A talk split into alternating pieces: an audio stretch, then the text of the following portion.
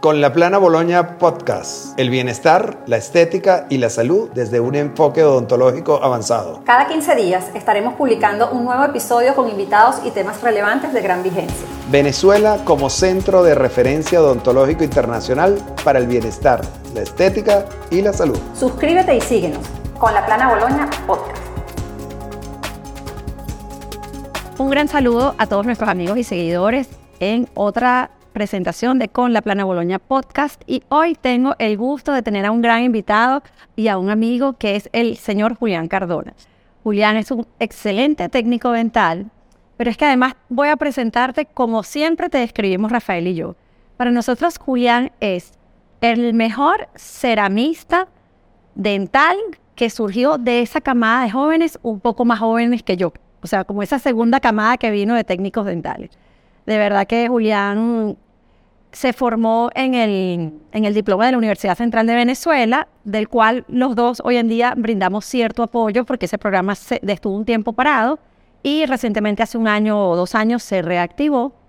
Julián después tuvo una oportunidad espectacular de formarse en Brasil con un maestro, pero de los mejores del mundo, que es el doctor Paulo Cano, que es odontólogo y técnico dental también. Y bueno, Julián, bienvenido. Mejor es que cuentes tú tu historia, que, que tienes muchas cosas que, que aportar de verdad para, para nuestra audiencia. Muchas gracias, doctor, y muchas gracias también al doctor Rafael por el apoyo que siempre han tenido hacia mi carrera. Y, y bueno, y me estoy muy emocionado y contento de que, de que pueda brindar yo cierto apoyo para, para, para esta entrevista, igual para poder llegar a, a nuestros colegas o a distintas personas que también están involucradas en el medio. Entonces, como usted dice, pues yo soy un, técnico dental formado probablemente de la vieja escuela porque mis padres, tíos son, fueron y bueno, y aún siguen siendo también eh, ceramistas, técnicos dentales y, y empecé desde muy pequeño. ¿Ellos ejercían en, Colombia o ejercían aquí en Venezuela? Ejercían en Colombia, pero para la para la esa, esos años muy prósperos en Venezuela, los años 82, 83, mi familia viajó de Colombia a Venezuela y mis padres y tíos siguieron trabajando la carrera de técnicos, dentales, Aquí, en, Venezuela. Y bueno, entonces siempre estuve involucrado con ellos dentro del laboratorio, siempre me llamó la atención el tema de la pintura, las manualidades y bueno, y entonces empecé ya a ir al laboratorio a los 15, 16 años y como muchos de nosotros empezamos de cierta manera eh, modelos, eh, haciendo mensajerías, haciendo pequeñas cosas, pero bueno, lo importante también en mi caso es que es que para mí fueron muy buenos maestros y, además, que, además que técnicos también muy buenos en Colombia y, cuando llegaron a Venezuela también continuaron en esa, en esa misma línea. Es que en esa época Colombia tenía un nivel incluso superior al nuestro, porque en, nuestra, en nuestro país no teníamos escuelas como tal establecidas y muchos técnicos, los grandes técnicos, eran italianos o eran colombianos que se habían venido. Yo siempre digo que, tuve la suerte de estar rodeado con, con, personas importantes, ¿no? porque en, el caso, en mi caso, mi, mi, papá Humberto, Humberto Echeverry, que es mi padre de crianza realmente, él fue el primer ceramista en Colombia. o sea, quiere decir que en el año 78 o algo así, llegó el primer horno cerámico a, a Colombia. Madre mía. Cuando todos los técnicos trabajaban solamente en metal metal acrílico en lo que era la, la parte de prótesis fija. Entonces yo creo que es... Historia de la cerámica dental, es una literal. casualidad, yo creo que una suerte de que yo claro. estaba entonces después con, con, la ayuda de él como, como mi principal... Como tu mentor, tu guía. Mentor, por supuesto que sí, mi principal maestro. Es que tú, Julián, yo creo que tú te has formado como se forma en Europa. Sabes que en Europa los técnicos empiezan ya la carrera de técnica dental desde el liceo. Por eso es que la trayectoria europea es tan fuerte y tan buena técnica dental. Porque como allá hacen liceo técnico, ya ellos desde el liceo empiezan esa formación. Entonces, claro, los muchachos están, no es como uno que empezó la carrera tarde. Y esta carrera es larga, porque la evolución de esta carrera toma tiempo. Somos casi como los bailarines, que hasta que uno no agarra una madurez profesional, no hay confianza para para trabajar así como desde el, desde el disfrute y la tranquilidad, sino que siempre uno está como en, en, una, una evolución de dominar los materiales, de todo. Entonces tú al final, por ese background que tienes tan bonito de una familia que viene de técnicos de trayectoria, casi casi te empezaste a formar como, como, como los europeos desde chiquitico. Más o menos. Sí, qué bueno. menos, tuve esa suerte. Sí, sí. Y bueno, y después de eso tuve también la suerte de, de ingresar al- a, la, a la Escuela de Formación de Técnicos Dentales en la Universidad Central de Venezuela, que eso fue en el año 1999, primera promoción también. Imagínate. Y allí tuve pues también la suerte de conocer a grandes profesores, odontólogos de, de por supuesto el más alto nivel desde mi punto de vista en Venezuela Sí, sí. y que también fueron después nuestros, nuestros maestros ¿no? en, la, en, la, en la carrera. Y así, y tuve entonces, eh, como, le, como le comento, o sea, tuve la, la suerte de trabajar con algunos profesores y entre ellos en- eh, estuve trabajando con la doctora Iskra Iglesias y la doctora Luna Pinto en su laboratorio. O sea que- Imagínate, con de- O sea, quiere decir que después de la formación que tuve con mi papá, pasé a trabajar con ellos en su, en su clínica, su laboratorio, y de ahí conocí pues a muchos más odontólogos que fueron los que en el futuro empezaron ya a trabajar de manera independiente con, conmigo. Contigo, sí.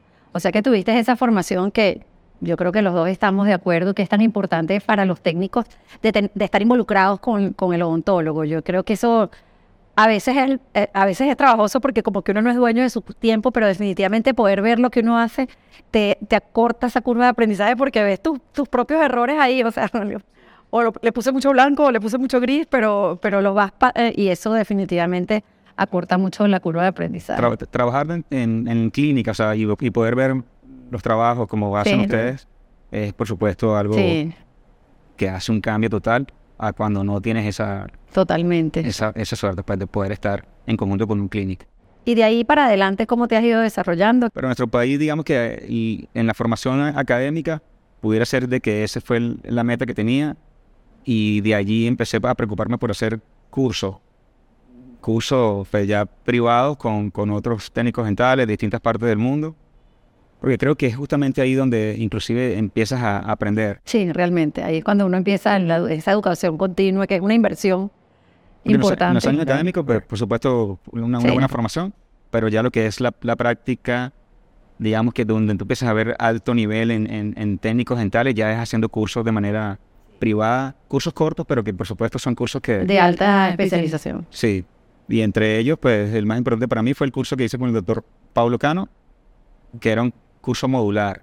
Un curso modular donde... Yo me acuerdo, yo lo quería hacer también, pero no tenía tiempo. Bueno, entonces yo esta, iba cada, cada mes a Sao Paulo. Qué bueno. Y fue un curso donde hicimos 12 módulos, muy completo y, y que, bueno, por supuesto para mí fue también un antes y, Un antes y un después. y un después. No, y De- se te nota muchísimo esa formación que tienes cuando tú enseñas, porque eres extremadamente metódico y pulcro y ordenado en la secuencia de enseñar las cosas para que la gente la entienda. Es que nosotros cuando empezamos también a ir a los primeros congresos o cuando empezaron a venir técnicos también a, a dar sus charlas, no solamente cursos prácticos, donde también nosotros nos dimos cuenta que Brasil, la escuela brasileña era algo diferente, Totalmente. digamos, a la escuela norteamericana o de otros países, porque Brasil realmente siempre estaba en busca de lo natural, de Es la así. reproducción de lo natural. Y por Es eso una que- estética más orgánica, más bonita. Sí. me, fui, me fui como por esa línea, seguí muchos maestros Brasileiros. brasileños y realmente es lo que en lo que me enfoqué, en tratar, por supuesto, de reproducir lo natural. Rafael que- siempre dice que nosotros, en una época de la vida, y perdón que te interrumpa, no estábamos o eh, entrenados para mirar al sur. Todo el mundo se quería ir a los Estados Unidos, todo el mundo decía que Estados Unidos era lo mejor, que Europa. Y en la ontología Brasil es, o sea, un nivel de excelencia y además en la estética es tal cual lo que tú dices, buscan un- una estética más orgánica, más, buscan la estética, pero desde otra perspectiva que se vea mucho más natural, es muy Así bonito. es. Entonces, entre, entre esos cursos que yo asistía a Brasil, lo que también recibía, allí tuve la suerte también de conocer al profesor Murilo Calgaro, que digamos también que Wow. es de los mejores Súper top, técnicos a, nivel mundial. Y no sé, no sé por, por qué razón, pero él, él me invitó a, a que yo trabajara con él en su, en su laboratorio por, por alguna temporada. Entonces yo decidí viajar de Venezuela a Brasil a, a- Wow, trabajar bueno. con él dentro del laboratorio. Y para mí también eso fue una tremenda escuela, Totalmente. porque las personas que estaban trabajando en ese laboratorio son actualmente también los mejores técnicos Sí, ceramistas del unos mundo. mostricos. Sí. Entonces con ellos pude aprender bastante. Claro. Pero de lo que más aprendí de- en esa experiencia fue realmente de, de los fracasos que tuve como tal en, la, en mi práctica, porque iba con muchas expectativas, ellos también muchas expectativas a- para, conmigo, para, para, para los trabajos, pero realmente no me fue tan bien como, como yo pensaba quizás por mucha presión. La ¿no? presión, claro, O- fuera de tu entorno, no es tu patio. O sí, o, de- o digamos también eh, no querer quedar mal, eso hace que tengas una, una carga bien pesada. Pero realmente es lo como yo le comento ahora a, a los técnicos que, se están, que están empezando, que se están formando, que no hay ningún problema, ¿no? Porque justamente de esas experiencias también, donde no estuviste muy bien, es donde realmente aprendes más. Sobre todo si uno tiene esa, esa energía de autoanalizarse y de aprender de sus errores. Bueno, benditos los errores porque todos nos hacen definitivamente Así es. crecer. O sea, quizás un poco frustrante en el momento, pero después que pasa el tiempo, vas Del piso no pasamos, sí. y te das cuenta que realmente fue todo lo contrario, fue algo muy Claro. enriquecedor. Seguimos eh, trabajando, pudimos ya nosotros iniciar con nuestro, con nuestro proyecto de laboratorio aquí en Caracas y empezamos con el laboratorio en el año 2006 aproximadamente, donde me reuní con un grupo de, de amigos, hicimos un pequeño grupo, pero, pero capacitado como para poder hacer todo el proceso del hiciste laboratorio. el laboratorio y también centro de entrenamiento en ese momento. Sí, claro, porque como siempre Claro, estaba eh, viendo a, a estos grandes profesores, grandes maestros que también tenían como su, su Su centro. área ajá. de- de educativa, yo también tenía como que en mente hacer algo parecido, en claro, una escala mucho más pequeña, pero Claro, pero bueno. siempre tratando de buscar en, en un espacio dentro del, del- del laboratorio para poder hacer algo como un pequeño salón de curso. Entonces, a la par de que hacíamos los trabajos de laboratorio habitualmente del día a día, eh, programábamos algunos cursos mm, cada dos, cada tres meses para, para estar en con- Sí, constante formación. ¿no? También con- Claro. con, lo- con los demás técnicos dentales. Y además que mientras uno más educa, más aprende uno, ¿no? Sí. Así es. Así, Así es, claro que sí, porque sí. Es parece increíble, pero con tantas personas que uno está rodeado y cuando van, que están aprendiendo, pero realmente Pero tú realmente aprendes tú te- muchísimo uno de se ello. nutre también de, de las Sí. personas. Y bueno, entonces estuve trabajando de esa, de esa manera en distintos sitios porque nos trasladamos a, otra, a otras sedes, a otros locales. Y bueno, em, hasta entonces hace siete años que nosotros tomamos la decisión de salir de Venezuela, tratando de buscar pues un poco más de, de tranquilidad, un poco más de, de nuevos proyectos también, conjunto a mi, a mi esposa, porque mi esposa es Tu odontólogo. esposo es odontólogo, sí. Mi esposa, la doctora Geraldine Thomas, es odontólogo y de cierta manera eh, el proyecto eh, eh, que teníamos pensado es, es clínica y laboratorio. Y ella se dedica a la conjunto. rehabilitación, ¿correcto? Exactamente. Entonces ella se, se, se especializó Esa en dupla la rehabilitación. conozco. Y de, con, con, es- con esa idea, pues formamos entonces en nuestra clínica y laboratorio en Ecuador, donde estamos actualmente, y, y bueno, y hemos tratado de hacer lo mismo que, que estábamos haciendo acá, pero ya pues, en otra en otra latitud. Qué chévere. Sí. Qué bonito ese, ese proyecto, además, tuyo con Geraldine, porque yo pienso que, bueno, trabajar en pareja nunca es fácil, pero también pienso que, ah, o sea, tiene sus cosas difíciles, pero tiene, deja muchas cosas buenas, o por lo menos así es mi experiencia. No, por supuesto que sí. Sí, sí. Y también el hecho de que también podamos seguir viendo pues, por los, los trabajos en boca, Claro, eso- hacer, hacer inclusive arreglos en, en boca, Total, cosa que sí. no, no se puede que hacer no se puede hacer normalmente a distancia. a distancia.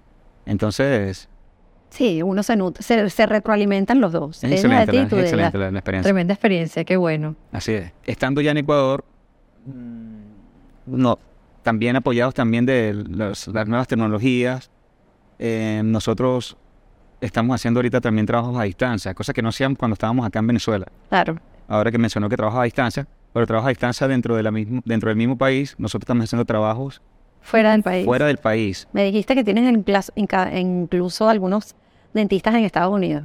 Está en Estados Unidos y, y con el que más eh, lejos hemos trabajado es con un doctor que está en Australia. Madre mía. Entonces, pero son cosas que impensables para cuando nosotros nos, en nuestra nos época formamos. cuando nos formamos, sí, hoy en día. que no. pensábamos que teníamos que tener eh, siempre clientes locales. Ahora con la Con- tecnología, con la nosotros tecnología, el flujo digital. Pudiéramos hacer a otro planeta. Sí, sí, sí, sí, es así. Qué increíble, ¿verdad? Sí. ¿Quién, quién se iba a imaginar esto? Siempre lo comentamos también mucho cuando estamos haciendo estos cursos de que, de que no se limiten los técnicos a probablemente solamente a su, a su clientela local. Porque ahorita pudieran expandirse y hacer trabajos a, Totalmente. a cualquier parte del mundo. Yo lo que le digo a, a los muchachos es que necesitamos tener una oficina solamente de, de reparto, una, De, de una buena oficina de mensajería. de mensajería donde enviar los, los trabajos una vez, una vez finalizados. Porque para llegar a los trabajos no necesitamos tampoco la, la paquetería. No necesitamos la paquetería, necesitamos los vez- archivos. Una vez archivos, Internet. internet, recibimos, terminamos los trabajos y enviamos. increíblemente también en un, en un corto tiempo llegan a los trabajos, pero en Estados Unidos a veces dos días, tres días. Australia cinco, seis días. Mamma mía. Pero de que, llegue- Increíble. de que llega, de que llega, llega a nuestro trabajo. Claro. Entonces es algo que ahora no tiene, no tiene límite. Eh, pa- parece- ahorita no tenemos límites, Sí. es así. Y bueno, y tratando entonces de, de seguir dando cursos, igual seguir capacitando nosotros en, en, en cursos. No podemos parar Y creo que va a ser así. Eh, hasta que hasta que podamos hasta que podamos seguir trabajando, hasta que nos den los ojos y la espalda. Correcto. Y en base a eso, porque sé que has tenido otras experiencias que me gustaría comentar acá. Sé que estuviste en algún momento trabajando muy, muy lejos de tu casa Sí, con un doctor muy emblemático, muy, muy reconocido también. Y no debe haber sido fácil salir de tu casa, sí. Más, más volver a salir, porque ya te fuiste de, Claro. a- de Venezuela a Ecuador. Porque ahorita, a ver, ahorita no es igual a cuando empecé. Ahora tengo una familia, mi esposa, Claro. dos hijas. Y ir a trabajar así a, un- a un país muy lejano no, no es fácil, ¿no? Nada Pero más bueno. estaba en Dubái, cerquita. aquí mismito. Tuve, tuve entonces es- esa suerte también de poder ir a Claro. trabajar con, con este doctor. Me hizo la invitación. Muchas personas me preguntan que cómo. Y, y es, esto ahora realmente es solamente por, por redes sociales. por redes sociales. O sea, quiere decir que vio mis Vio trabajos, trabajos. me escribió, nos pusimos de acuerdo eh, en qué época pudiera ir yo a trabajar y, y fui. Fui en septiembre del 2021. Con el proyecto solamente de trabajar un mes y de ahí ver si el doctor estaba de acuerdo con mi trabajo, si gustaba y por mi parte también ver si me gustaba Sí, el sistema. el sistema con la posibilidad a lo mejor de, de quedarnos o, o de que mi familia fuera hasta Dubái. ¿Te fuiste solito? Inicialmente. solo. Ujú, Me claro. fui solo, un viaje bien largo, sí. viaje largo. Llegué con algunas dificultades también, ¿no? De llegar a un sitio donde, donde es otro, otro Ah. idioma. eh, Otra cultura tan siempre- distinta. Una cultura totalmente distinta, pero sin embargo yo iba con el objetivo de también aprender, porque es así, ¿no? O sea, que iba, una gran experiencia. iba a trabajar, por supuesto que iba a recibir un beneficio por eso, pero para mí el mayor beneficio era estar allí. la por- vivencia. porque el- los ceramistas con los que trabaja este doctor son unos ceramistas de muy, muy, muy alto Top, nivel. Total. O sea que so- solo con el hecho de que yo estuviera ahí viéndolo, eso ya era para mí una ganancia. Y fue así, ¿no? Entonces fue, eh, también probablemente la misma tensión que cuando fui a Brasil al laboratorio de, de, de Murilo, Murilo, la misma tensión de no quedar mal, ¿no? La misma preocupación. Y empecé a hacer trabajos. Pero la, la forma con la, con, con la que trabaja el doctor es de que solamente ven sus, sus- sus pacientes, no reciben, no reciben trabajos de otros doctores de otras clínicas. Como yo. Yo soy igualita. Y bueno, Ajá. más o menos igual. Entonces tiene su grupo de laboratorio y el grupo de laboratorio hace los trabajos y eso los prueban hasta que los trabajos queden bien. O sea, quiere decir de que en el laboratorio, en el momento que yo fui, estaban dos ceramistas y una persona que se encargaba de hacer los modelos, preparar, preparar todo lo previo a la- a la- al proceso cerámico. Pero digamos que el, el doctor tomaba una impresión y sobre esa impresión los tres ceramistas hacíamos el, el mismo trabajo. Ahora, esos trabajos, sin ningún tipo de presión, porque el doctor ponía, ci- citaba a los pacientes, digamos, días, O siete sea, días espaciado, después. sí. O sea, no era que teníamos que trabajar tampoco con, con un estrés, podíamos, teníamos hasta tres, cuatro días para hacer un, un trabajo cerámico, sin ningún problema. Y cuando llegaba el momento de las pruebas, pasaba cada uno de los técnicos al, a, la, a la clínica, o sea, porque estaba la clínica en el segundo piso, el laboratorio en el primer piso. Subía cada ceramista y veía los trabajos en, en boca. Pero a ver, la exigencia es, es tan alta de este, de este doctor de que muchas veces ninguno de los tres trabajos los cementaba, sino que los tres ceramistas teníamos que repetir los, trabajos por completo. Claro. O sea, un trabajo que se repitió nueve, diez veces. Madre mía. Uy. O sea, ca- cada ceramista lo hizo tres veces, Ya estarían hasta embotados del mismo Claro. Sí. que casi que lo hacíamos ya, Ya. con los ojos cerrados. Pero me parece también una, una experiencia, digamos, Claro, súper, súper enriquecedora. Claro. Porque te saca como que decir el- la máxima exigencia que Te sale de tu zona de confort, Sí. pero, pero lejos. Claro, entonces de- las personas me dicen, pero bueno, si tú estás tan cómodo trabajando dentro, de tu- dentro de tu laboratorio, ¿por qué haces este tipo de cosas? no, Y los retos y no es así. que yo- no es que yo lo planifique. O sea, yo- la, la intención mía era solamente ir a aprender. Y por supuesto que aprendí, aprendí de una manera que quizá yo no me esperaba, de es, es justamente de, de que tú tengas un, ¿verdad? un criterio eh, real. Que muchas veces pensamos que nuestros trabajos quedan muy bien y muchas veces hasta nos molestamos cuando un doctor nos, nos regresa un No, trabajo. exacto. Pero no es así. O sea, se- realmente tú cuando, cuando estás trabajando bajo ese nivel de exigencia, te das cuenta que este, este tipo de doctores solamente cementan o colocan los trabajos en boca cuando realmente se ven naturales. Si no se ven naturales, no, no, no los colocan. No Porque existe. Esa, esa era la, la causa por la que hacíamos tantas veces los trabajos. Claro. O sea, colocaba el trabajo, lo, lo colocaba con una pasta probadora. Estábamos nosotros ahí viendo el trabajo y el doctor pre- me preguntaba, si ves al paciente que está en un restaurante, ves que el paciente entra a un restaurante y se sonríe, ¿qué dices tú? ¿Que son carillas o que no son carillas? Bueno, sí, se ven como carillas. Bueno, entonces vamos, a, atrás. vamos a repetirlo nuevamente. Y no sé, o sea, nunca había trabajado con una exigencia tan Claro, wow. en- Impresionante. En, en- en ningún, ni en mi país, ni, ni, ni- ni en Ecuador, ni en ninguna parte. en lugares de altísima exigencia tampoco es así. Exacto, en otros sitios, ¿sabes? O sea, sí.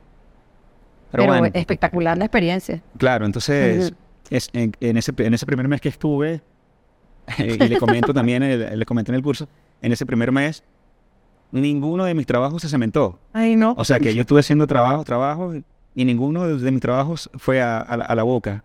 Se cementaban las de los otros ceramistas. Entonces, digamos que cualquier persona se frustraría totalmente con, con una situación como esta y, y renunciaría probablemente, ¿no?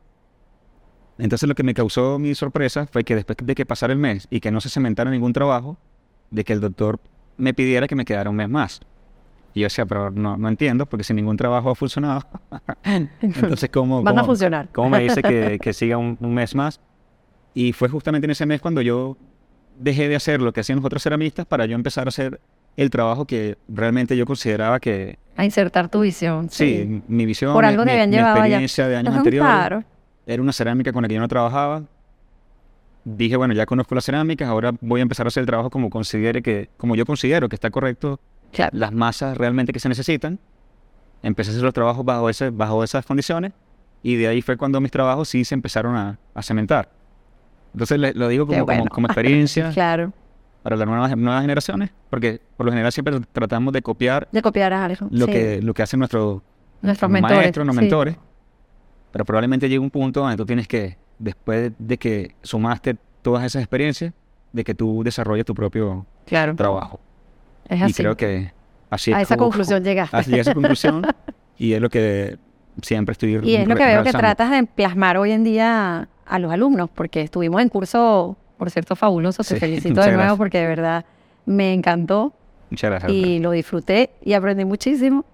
Y te vi que tratas de plasmarle eso a las personas más jóvenes, que es súper importante. Así es. Y lo otro que trato también de, de siempre resaltar es de que nosotros hemos estado muchísimos, muchísimas horas dentro del laboratorio, ¿no? En- porque es así, eh, digamos que en, nuestra, tra- nuestra profesión como ceramistas dentales probablemente sea una de las profesiones que más horas ocupa de tu día.